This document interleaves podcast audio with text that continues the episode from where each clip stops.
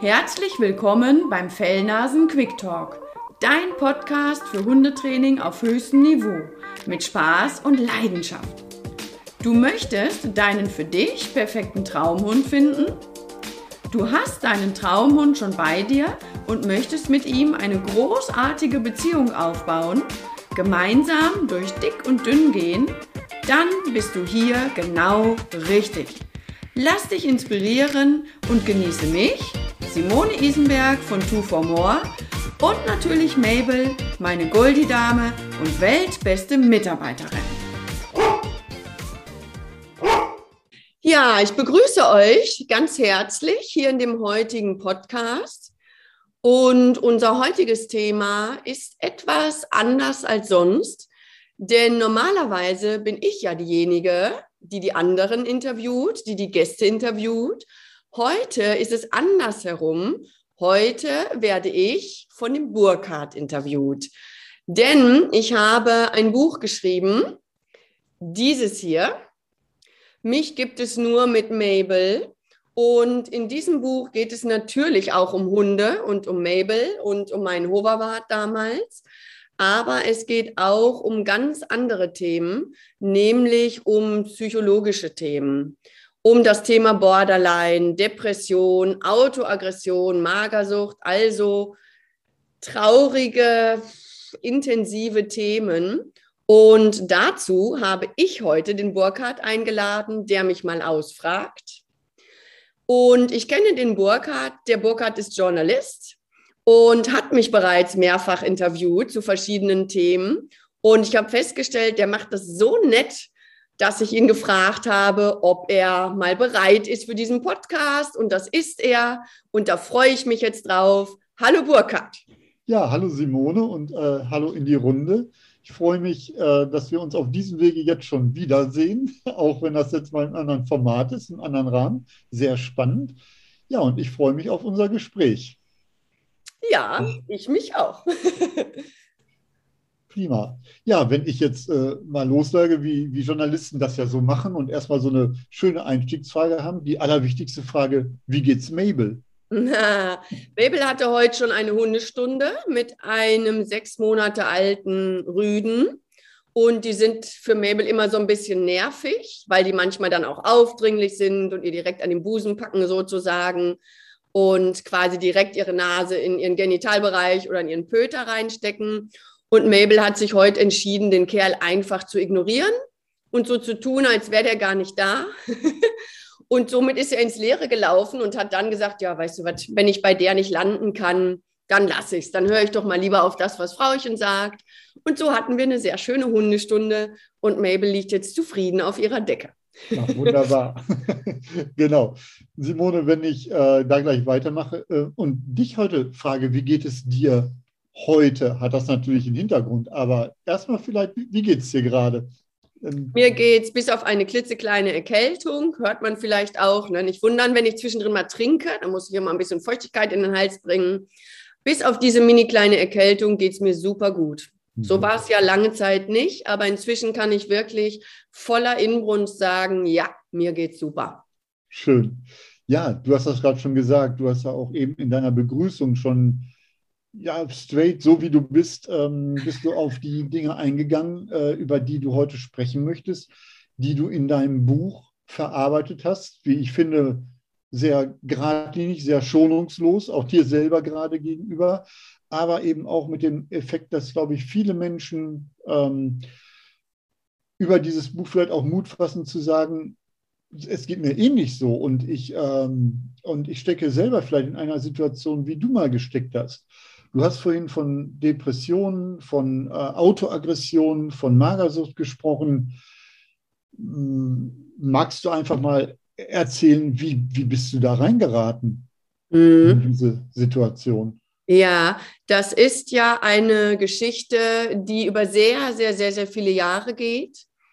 Und ich vergleiche das immer ganz gerne. Ich weiß nicht, ob der Vergleich passt, aber ich vergleiche es für mich immer ganz gerne mit, wenn du Alkoholiker wirst oder drogenabhängig oder ähnliches. Es ist ja nicht so, dass du dir sagst, so, heute ist der geeignete Tag dafür, drogenabhängig zu werden. oder Alkoholiker zu werden, ich fange mal an mit einer Flasche Wodka und heute Nachmittag drei Wein. Sondern man gerät da ja irgendwie aus irgendwelchen Gründen immer mehr rein, bis man dann in dem Sumpf drin ist. Und so war das bei mir im Prinzip auch. Also ich beschreibe das ja in dem Buch auch genauer. Ich habe mit, als ich in der Grundschule war, habe ich das erste Mal Scherben genommen und habe mich zerschnitten. Das weiß ich bis heute nicht, warum, wie, wo, was. Das erzähle ich aber genauer in dem Buch. Aber worauf ich jetzt eingehen möchte, ist, wie das mit der Magersucht angefangen hat. Das war im Prinzip der Einstieg in diese ganze Misere. Und zwar war ich als Jugendliche, ich glaube, aus einer objektiven äußeren Sicht nicht dick. Aber ich hatte sehr weibliche Formen schon so quasi. Und das hat mich selbst total gestört. Ich habe das als dick empfunden. Und das war lange Zeit kein Thema. Und dann aber habe ich mich verliebt in jemanden und hatte, habe diesen Spleen angefangen. Ja, also da muss ich, glaube ich, ein bisschen abnehmen, damit er sich auch in mich verliebt. Und dann habe ich das gemacht und habe gedacht, naja, so ein bisschen weniger Bauch, das wäre nicht schlecht. Und dann habe ich angefangen und habe mich halt informiert und so und habe dann Knäckebrot mit Quark immer gegessen. Das schmeckte mir auch ganz gut und habe ich gedacht, ach, fängst du mal mit 1800 Kalorien an und habe ich mir das immer ausgerechnet und so. Und dann habe ich gemerkt, ey, cool, das klappt. Ich habe tatsächlich abgenommen. Und dann haben mich auch Bekannte und Freunde, Schulfreunde und so darauf angesprochen und haben gesagt, ey, wow, hast du abgenommen, Top-Figürchen. Und das hat mich natürlich bestärkt. Dann habe ich gesagt, ja, oh, wow, toll, es klappt. Den Leuten fällt das schon auf. Und der Junge, in den ich mich verliebt habe, der hat sich tatsächlich auch in mich verliebt. Damit wäre eigentlich ja alles okay gewesen. Jetzt hat er sich an mich verliebt, jetzt kann alles so bleiben, wie es ist. Aber da war schon dieser Sog da. Da war schon dieses, ey, wenn zwei Kilo weniger geht, dann geht aber drei auch. Vier vielleicht auch und fünf, sechs, sieben vielleicht auch. Und dann habe ich immer weiter gemacht damit und habe dann gedacht, naja, 1800, also vielleicht machen wir mal 1500 Kalorien draus. Und daraus machen wir mal 1300 und 1200 und so nahm so dieser Wettbewerb, dieser innere Wettbewerb, immer weniger zu wiegen und immer noch dünner zu sein, der nahm dann so seinen Lauf. Und irgendwann haben mir auch Freunde und die Umgebung gespiegelt, du, jetzt kannst du mal aufhören. Jetzt bist du mhm. wirklich langsam aber sicher echt dünn genug. Lass das jetzt mal, ne? Ist jetzt gut so. Aber für mich war es zu spät sozusagen. Ich habe immer, ich war dann wirklich schon in dieser Sucht drin. Ich meine, es das heißt ja nicht umsonst mager Sucht. Ne? Also es war wirklich so eine Sucht, immer weniger und immer weniger. Und ich muss auch ehrlich sagen, ich weiß heute im Nachhinein nicht, wie ich die Zeit überhaupt überlebt habe. Also das war so extrem dann irgendwann. Ich habe dann in meinen allerbesten Zeiten, also ich bin 1,69 groß, ich wiege jetzt, keine Ahnung, 57 Kilo, sowas um den Dreh. Und ich habe damals 60 Kilo gewogen und habe zu meinen Magersuchtshöchstzeiten 44 Kilo gewogen. Mhm. Und das ist für mich heute im Nachhinein un un, ich kann das gar nicht, ich kann das gar nicht mehr nachvollziehen, wie ich überhaupt noch die Kraft hatte, ein Leben zu führen. Weil was zusätzlich war, war so ein Sportfanatismus. Ich habe meine Gefühle, ich konnte die ja nicht kompensieren. Ich konnte ja nicht damit umgehen. Das war ja alles zu viel, kommen wir bestimmt ja später noch drauf. Mhm. Und dann habe ich immer, wenn ich extremere Gefühle hatte, habe ich angefangen, Sport zu machen. Und da ich das jeden Tag und ständig hatte, habe ich jeden Tag stundenlang Sport gemacht, aber ohne zu essen. Und mir ist das heute schleierhaft, wie ich diese Disziplin aufbringen konnte. Aber damals habe ich tatsächlich damit überleben können und das auch viele Jahre. Also das muss auch für Außenstehende katastrophal gewesen sein. Und für mich selbst, wenn ich mich so zurückerinnere, war das so anstrengend. Das ganze Leben war einfach nur anstrengend. Das ging mir gerade schon durch den Kopf, dass ich äh, dich fragen wollte, ähm, hat sich dann alles nur noch auch um dieses Thema Essen, nicht Essen, weiter abnehmen und so weiter gedreht, dass du immer nur gedacht hast, wenn ich jetzt das nächste Mal den Kühlschrank aufmache, oh, was, was gönne ich mir noch überhaupt oder, oder nagel ich den schon zu? ähm, bist du da gar nicht mehr rausgekommen aus dieser Denke auch? Ja, also ich habe zu der Zeit äh, am Anfang zumindest noch zu Hause gewohnt. Und so war natürlich für meine Familienmitglieder der Kühlschrank, die wollten auch was essen, ne? nicht nur mhm. ich. Also war der immer gut gefüllt. Und ja, das war tatsächlich so. Es hat dann irgendwann war das so, dass sich das ganze Leben nur noch darum gedreht hat. Und das ist vielleicht auch eine gute Erkenntnis, wenn jetzt ähm, einer von den Zuhörern oder Zuschauern überlegt vielleicht selber, na, ist das für mich nur irgendwie ein bisschen Thema, weil, naja, ich könnte tatsächlich mal ein Kilochen weniger haben.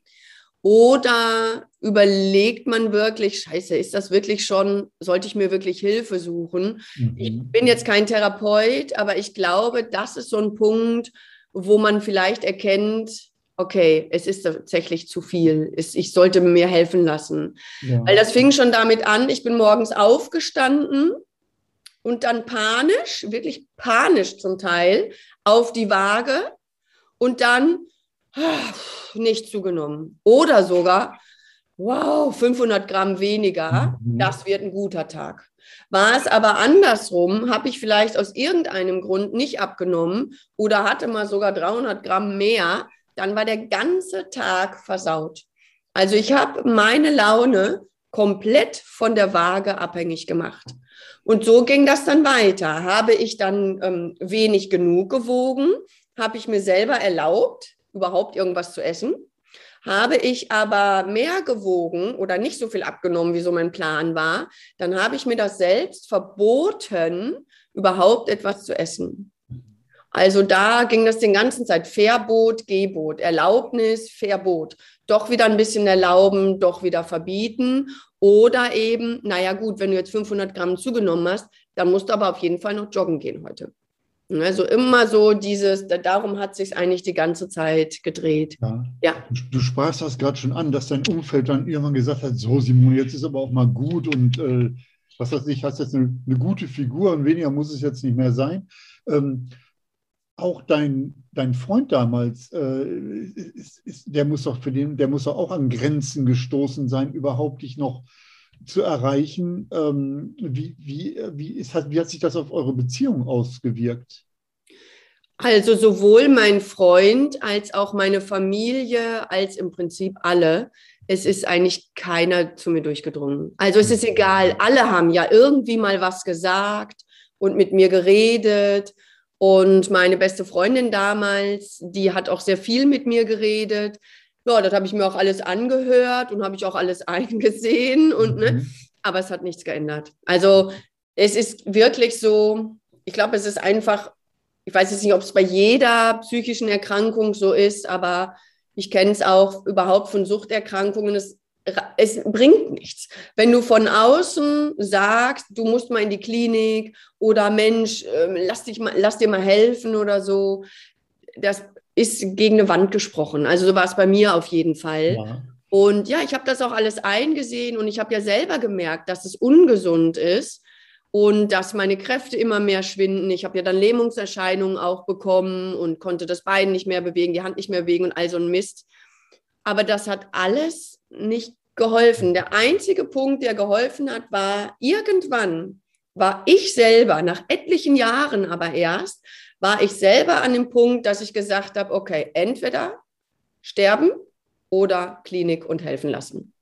Bevor ich auf diesen Aspekt, der ja, irgendwann musst du ja da rausgekommen ja. sein, sonst sind wir beide nicht jetzt ja. hier und, und, würden so miteinander sprechen. Bevor ich auf den Punkt komme, würde ich gerne noch diesen anderen Aspekt, den du genannt hast, sagen, den zweiten nämlich deine Autoaggression. Mhm. Kam das parallel? War das schon vorher? Du hattest das schon angedeutet, dass du schon mhm. Als Kind dich im Grunde das erste Mal mit ja. einer, einer, Glasscherbe selber verletzt hast. Ähm, Magersucht ist ja schon ein Kampf gegen sich selber irgendwie und die Autoaggression hat das ja wahrscheinlich auch noch, die hat da auch noch mit reingespielt. Wie, wie, war, wie war das denn? Also da war es so, ich habe das ja, wie, erwähnt, wie schon gesagt, in der Grundschule einmal gemacht mhm. und dann nicht mehr. Und dadurch ist das auch nicht groß aufgefallen. Das war halt mal einmal so, habe ich alle angelogen und irgendwie Geschichten erfunden und so. Kann man im Buch ja nachlesen. Das ist auch mhm. ist nicht so der ausschlaggebende genau. Punkt. Das ist nur komisch, dass man das macht in der Grundschule, ne? So irgendwie. Ja. Und dann hatte ich meinen ersten Freund und das war eine sehr unglückliche Geschichte. Da ähm, waren viele, viele übergriffige Situationen und die haben dafür gesorgt, dass ich völlig überfordert war. Und da war für mich die Lösung, diese Überforderung und wieder diese extremen Emotionen, dass ich die ausgelebt habe oder loswerden konnte durch die Rasierklingen. Also es hat total gut getan, wenn dann Blut lief. Und dadurch, dass ja immer wieder diese übergriffigen Situationen waren, musste auch immer wieder das Blut her. So hat sich das die ganze Zeit eigentlich bedingt. Und auch da ähm, ist auch das deinem Umfeld dann irgendwie mal aufgefallen oder ähm, hat da mal einer interveniert oder dass deine Eltern, vielleicht gerade deine Mutter, vielleicht so als nächste Person äh, gesagt hat, Kind, was tust du da?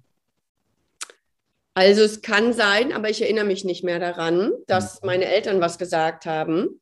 Ich habe dann oft aber auch so geschnitten, dass es nur bis zum Handgelenk ging und ich dann meine Pullover so runtergezogen habe, dass man das quasi nicht sehen konnte. Also ich habe immer Körperstellen genommen, wo man es halt nicht sieht. Mhm. Den Bauch, die Beine, die Oberarme, die Unterarme, aber nur bis zum Ende des Pullovers. Ne? So mhm. lauter so ähm, Stellen, die man auch verstecken kann. Mhm.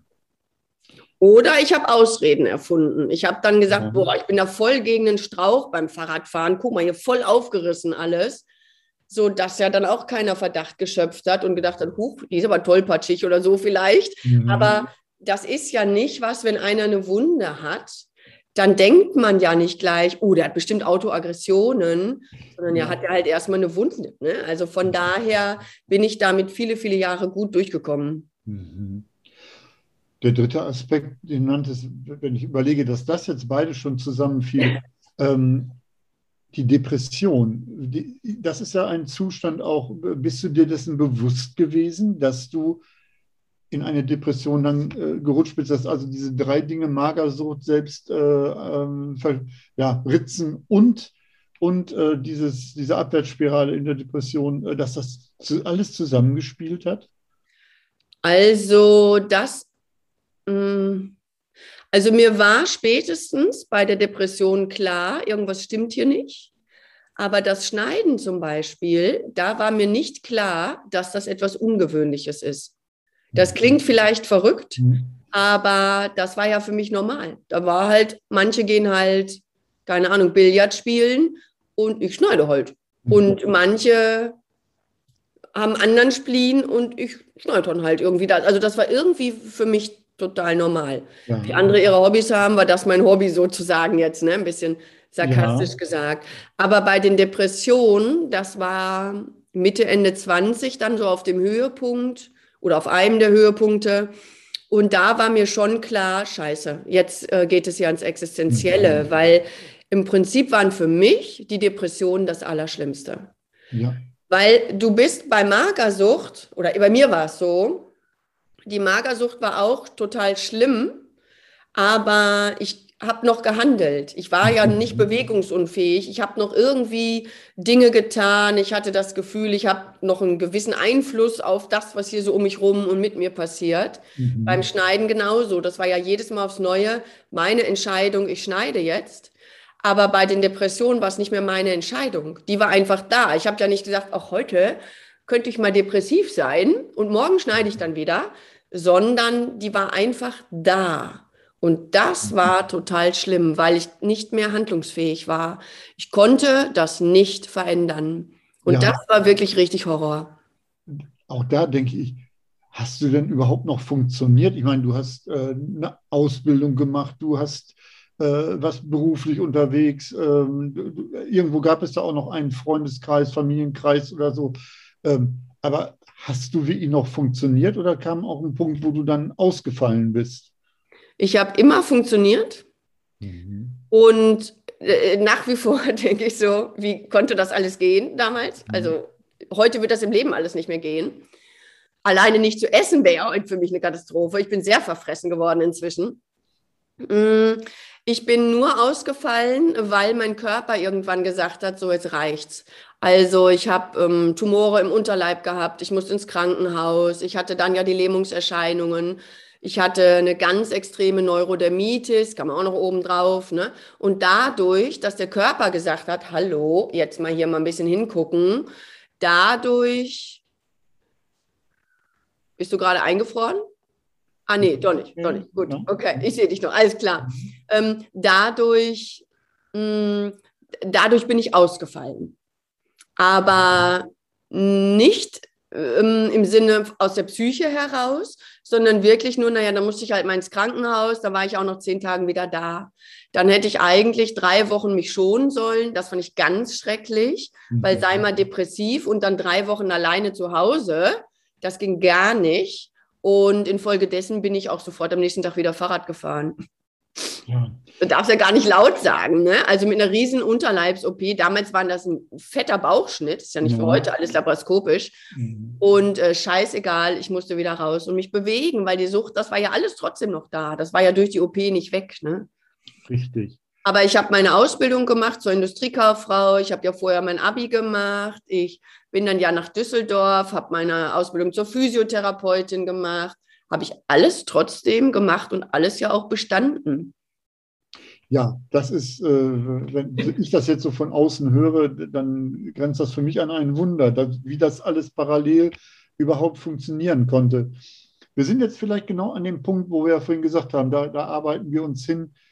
Irgendwann ist bei dir das Bewusstsein entstanden, hier, hier ist jetzt etwas falsch. Die Magersucht hattest du nicht als falsch äh, oder als ungewöhnlich gesehen. Ähm, die, ähm, die Autoaggression ebenfalls nicht. Das war für dich ein, alles Bestandteil deines Lebens.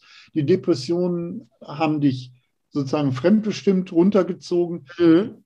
Wo, wo ist der Punkt gewesen, dass du gesagt hast, so bis hierhin und nicht weiter? Gab es das Schlüsselerlebnis oder wie, wie bist du zu der Erkenntnis gekommen, wenn ich jetzt hier so weitermache, du hast es eben schon gesagt, dann sterbe ich?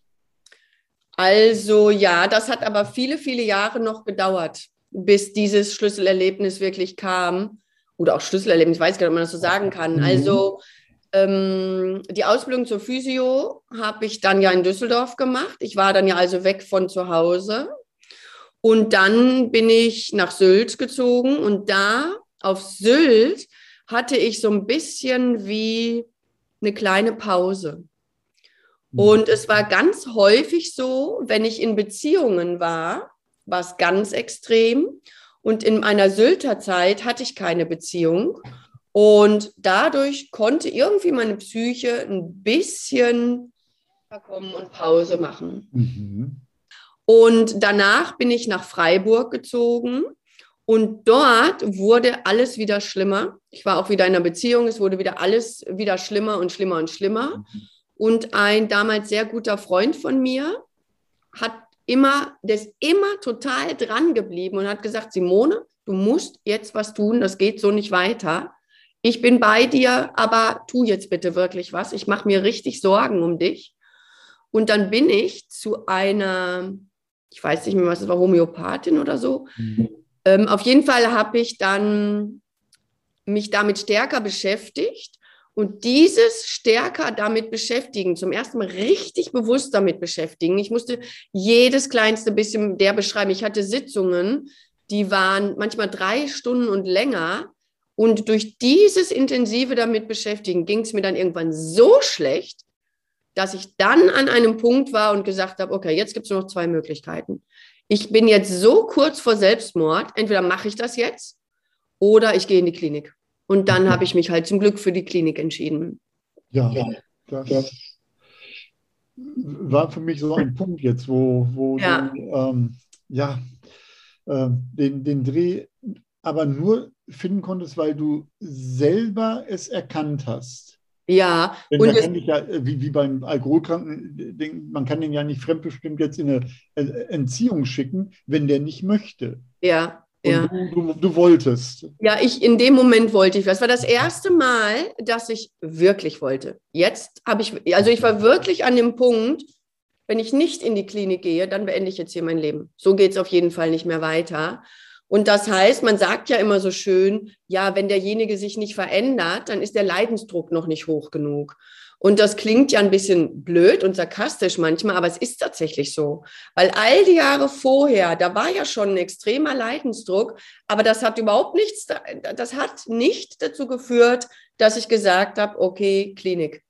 Erst als ich wirklich ganz kurz vor Exitus war, da war der Leidensdruck hoch genug und dann bin ich auch sehr schnell in die Klinik gekommen. Ich habe ganz schnell einen Platz dann auch bekommen. Ja, das kann man ja nur von Glück sagen, dass. Ja. Ähm, jetzt sagt man ja auch, ähm, es gibt ja auch so bei, bei verschiedenen Abhängigkeiten ähm, äh, hohe Rückfallquoten und so weiter. Hat dieser erste Klinikbesuch, hat er bei dir direkt dazu geführt, dass sich etwas in dir umgedreht hat, dass, du, dass es dir danach gut ging? Oder wie, wie ging es weiter in den nächsten Jahren? Ja. Also dieser Aufenthalt hat dafür gesorgt, dass das Kind einen Namen bekommen hat. Und das war für mich total hilfreich. Ich weiß noch genau, schreibe ich auch in dem Buch, die Situation, ich hatte eine ganz tolle Therapeutin. Also es war wirklich toll, der ganze Klinikaufenthalt war richtig, richtig gut. Ich habe ganz viel intensive Sachen gemacht. Und die hat mir ein Buch zu lesen gegeben. Mhm. Ich hasse dich, verlass mich nicht, heißt das. Weiß ich heute noch ganz genau. Und da geht es um Borderline. Und dann habe ich dieses Buch gelesen und der Begriff kursierte in der Klinik auch schon. Der ein oder andere Mitinsassin, hätte ich fast gesagt, die äh, Mitpatientin, die haben diese Diagnose bekommen und die kursierte schon irgendwie so. Und dann habe ich schon gedacht, boah, Borderline, das klingt aber interessant. Da fand ich irgendwie toll, schräg, ne? Aber war so, fand ja. ich irgendwie toll. Und dann hat die mir dieses Buch zu lesen gegeben und dann habe ich immer gedacht, ja, das ist ja über mich. Das ist ja genau so, wie es bei mir ist. Mein Gott, das Buch ist ja über mich geschrieben sozusagen. Mhm. Und dann hat sie mich irgendwann gefragt, ja, Simone, und wie fandst du jetzt das Buch und so? Und dann habe ich ihr das auch gesagt, ja, äh, ist ja wie über, wenn das über mich geschrieben wäre. Und dann hat sie gesagt, ja, genau. Ich glaube nämlich, dass du tatsächlich Borderlinerin bist. Mhm. Und dann war das auf der einen Seite so, ach du Scheiße, und auf der anderen Seite so, boah, wie cool. Also cool, weil das Kind hat endlich einen Namen. Es war ja auch vorher so, diese zerschnittenen Arme und so, das war ja für mich alles normal. Aber ich kannte keinen anderen, der das macht. Und jetzt in der Klinik habe ich Menschen gesehen, die genauso vernarbte Arme hatten wie ich. Mhm. Und das war toll. Da habe ich gedacht, ach guck mal, das haben ja andere auch. Das gibt es ja auf der Welt irgendwie scheinbar so richtig. Und mit der Diagnose wurde das noch realer. Das kann, vorher war das alles so, sind halt meine Hobbys, das ist eben so, ne, so wie ich halt blonde Haare habe, ist das irgendwie so. Und ab da wurde das konkreter und das hat unheimlich gut getan. Ja, Simone, vielleicht, ich kann mir vorstellen, dass viele Menschen, die, die dir folgen oder zuhören, äh, möglicherweise das auch genauer wissen, aber was ist Borderline? Was, was zeichnet das aus? Was, ähm, was ist das für eine Diagnose? Ja, also bei Borderline hat sich zu heute sehr, sehr viel getan. Und zu meiner Zeit war das so, es gibt ja ein riesengroßes Spektrum an psychischen Erkrankungen. Mhm. Und die werden in verschiedene Kategorien auch eingeteilt. Und ich sag mal jetzt als Beispiel, in jeder Kategorie hast du zehn verschiedene psychische Erkrankungen. Und wenn du fünf aufweisen konntest, ich glaube, es waren fünf, auf jeden Fall, wenn du eine Mindestanzahl an den Kategorien füllen konntest mit psychischen Problemen, dann war das quasi, aha, ab der Menge ist es jetzt Borderline. Bisschen naiv beschrieben, ne? aber so ungefähr kann man sich das vorstellen. Und ich hatte ja alles Mögliche aufzuweisen. Ne? Also äh, Sportsucht, Magersucht, ähm, Depressionen, Autoaggressionen, gestörte Beziehungen, Missbrauch, alles war dabei. Und von daher war das dann auf dem Blatt auf jeden Fall genug dafür, dass ich jetzt nur in der bürokratischen Theorie sozusagen Borderline aufweisen konnte, aber in der Praxis eben auch. Ich habe mich auch so gefühlt, also das passte ja wirklich so, ja. weil man nennt es ja, es ist ja, es gilt ja als Persönlichkeitsstörung und das Typische für Borderline ist halt, dass die Emotionen keinen vernünftigen Rahmen haben. Das heißt, du erlebst was Schönes und freust dich. Und du erlebst was nicht so Schönes und dir geht es halt nicht ganz so gut. Vielleicht säufst du dir auch mal ein und dann hast du am nächsten Tag einen Kater und dann geht das Leben normal weiter. Das wäre ja, ich sag mal so, normal in Anführungsstrichen. Mhm. Bei einem Borderliner ist das anders. Der freut sich nicht ein bisschen, sondern der flippt völlig aus vor Freude. Und der ist auch nicht ein bisschen traurig, sondern der steht sofort auf der Brücke und überlegt, soll ich mich jetzt vielleicht doch umbringen wegen dieser mhm. Geschichte. Also es gibt gar keine, ähm, keine, keine ausgeglichenen Emotionen, sondern das ist alles extrem, extrem, extrem, extrem. Und ich weiß ein schönes Beispiel dazu vielleicht, ganz einfaches Beispiel, aber ich bin ähm, ich habe damals einen Mann geheiratet mhm. und mit diesem Mann hat sich eh ja sehr viel verändert. Und mit dem Mann bin ich aber auch mal im Auto gewesen. Klar, dann fährt man zusammen im Auto irgendwo hin. Und dann habe ich die Heizung komplett aufgedreht, weil mir kalt war. Dann hat es nicht lange gedauert, da habe ich die komplett ausgemacht, weil mir so heiß war. Mhm. Und das ging die ganze Zeit so, komplett hoch, runter, hoch, runter. Und irgendwann hat mein Mann sich mal mir zugewendet und hat gesagt, du weißt du was, stell das doch einfach mal auf die Mitte. Mhm. Und das war für mich, ach, stimmt, das kann man machen. Also für mich war immer klar, es gibt nur schwarz oder weiß. Und das nur bei einer Heizung, man kann die auch auf die Mitte stellen. Ne? Ja, Den Gedanken ja. hatte ich überhaupt nicht. Ja. Und das ist eben ein schönes Beispiel dafür. Es war entweder so oder so. Es war extrem toll oder es war extrem schrecklich bis hin zu, okay, ich bringe mich um. Ja, haben die es in der Klinik geschafft, dir sozusagen diese Peaks äh, zu nehmen und deine, deine Lebenswelle mal in eine, eine andere Amplitude zu bringen, in eine ausgeglichenere? Nee, tatsächlich nicht. Mhm. Zu der Zeit noch nicht. In der Klinik ist viel passiert und es, es gab so erste Übungen, die ich sehr gut fand. Also mhm. zum Beispiel hatte ich die Aufgabe, einen Lebenslauf zu schreiben. Aber jetzt nicht Grundschule von so und so, ne, sondern einen emotionalen Lebenslauf sozusagen. Habe ich gemacht. Der war natürlich gruselig und alles nur schlimm und tief, schwarz und überhaupt. Mhm. Und dann hatte ich als nächstes die Hausaufgabe und jetzt schreibst du mal alles, was gut war, auf. Und ich so, wie, nix war gut, was soll ich denn da aufschreiben? Ja, mach mal, nimm dir mal die Zeit und so weiter. Und dann habe ich erst davor gesessen und habe gedacht, äh, was soll denn hier gut gewesen sein? Und mm, mm, mm. Mhm. habe mich dann aber darauf eingelassen und habe dann ganz viel gefunden, was gut war. Habe einen richtig langen, richtig langen Lebenslauf geschrieben. Und das war zum ersten Mal so ein Umdenken von, ey, es gibt auch echt Sachen, die waren super. Also sowas, das, ja. da waren so Anfänge, auch Dinge mal anders zu denken. Das war wirklich gut. Also Anfänge auch, aus dieser ewigen Opferrolle rauszukommen und dass es andere Optionen gibt, mhm. als immer nur in diese Opferrolle reinzugehen. Opferrolle als Kind bist du ja quasi Opfer der Umstände. Du kannst ja schlecht sagen, ich wandere jetzt mal aus und gehe studieren mit drei oder fünf oder acht. Aber ich war ja in der Zeit, ich war ja schon Mitte 20. Also ich hatte eigentlich selber mein Leben hätte ich gestalten können, aber durch, dadurch, dass ich immer wieder in diese Opferrolle gegangen bin, habe ich, ich habe natürlich trotzdem mein Leben ja gestaltet, ich habe ja ganz viel gemacht, aber eben dieses Emotionale, da bin ich nie rausgekommen. Mhm. Und da habe ich so erste Eindrücke eben bekommen, ey, musst du nicht, du kannst dich auch anders entscheiden. Und das ja. war gut. Äh, du hast beschrieben, dass das eben ein langer Prozess war. Du bist auch, glaube ich, wenn ich das jetzt noch richtig in Erinnerung habe, auch noch mehrfach weiter in andere Therapien dann gegangen. Mhm. Also du hast gerade beschrieben, du warst schon, da warst du schon jenseits der 30, ne, als du diesen Bewusstseinseffekt hattest und, und das angegangen bist. Ähm, seit, seit wann geht es dir gut? Also als ich in der Klinik war, war ich so Mitte 20 Mhm. Und als ich aus der Klinik rauskam, war es erst noch mal richtig schlimm, weil ich war ja fast ein halbes Jahr da und ich war die ganze Zeit in so einer eigenen Welt. Da musst du ja nicht mal dein Essen selber machen, da ist ja alles, wird ja für dich getan sozusagen. Und jetzt war ich wieder in der echten Welt, das war schon noch mal echt richtig schwierig. Und dann aber habe ich dann meinen späteren Mann kennengelernt und habe zum ersten Mal auch ganz andere Beziehungen gelebt. Also der hat mir Sachen beigebracht, sozusagen, auf die bin ich gar nicht gekommen vorher. Und unter anderem hatten wir auch die Idee, einen Hund in unser Leben zu holen. Aha, jetzt kommen wir zum da, Genau, da kam die Veränderung.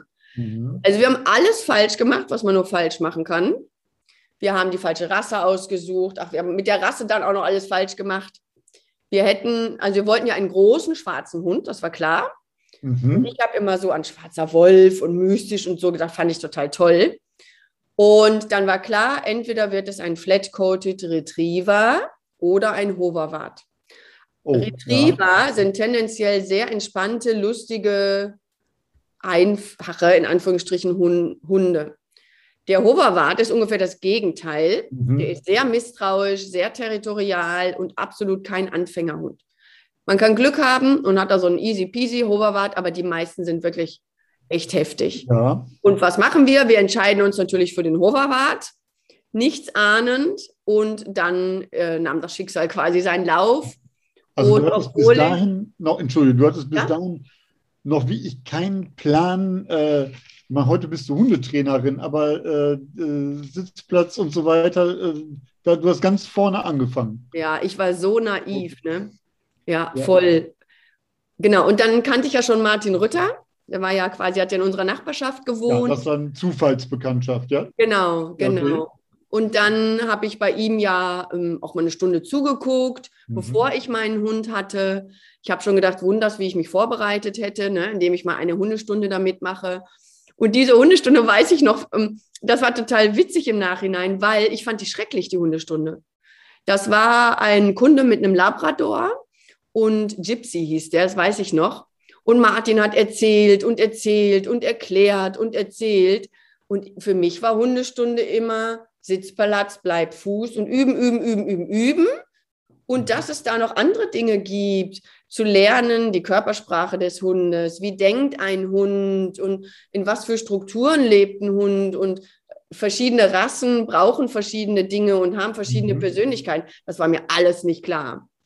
Und deswegen habe ich auch gedacht, was redet der denn, was labert der denn die ganze Zeit? Der soll mal jetzt trainieren. Ne?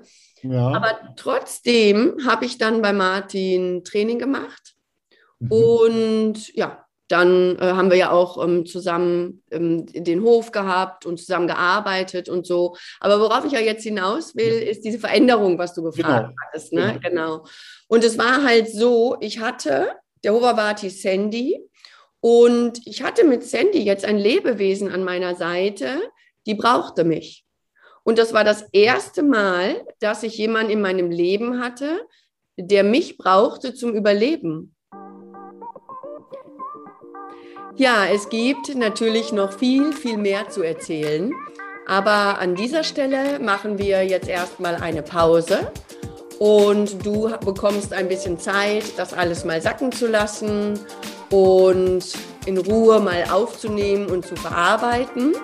Und dann geht es mit Teil 2 bald weiter.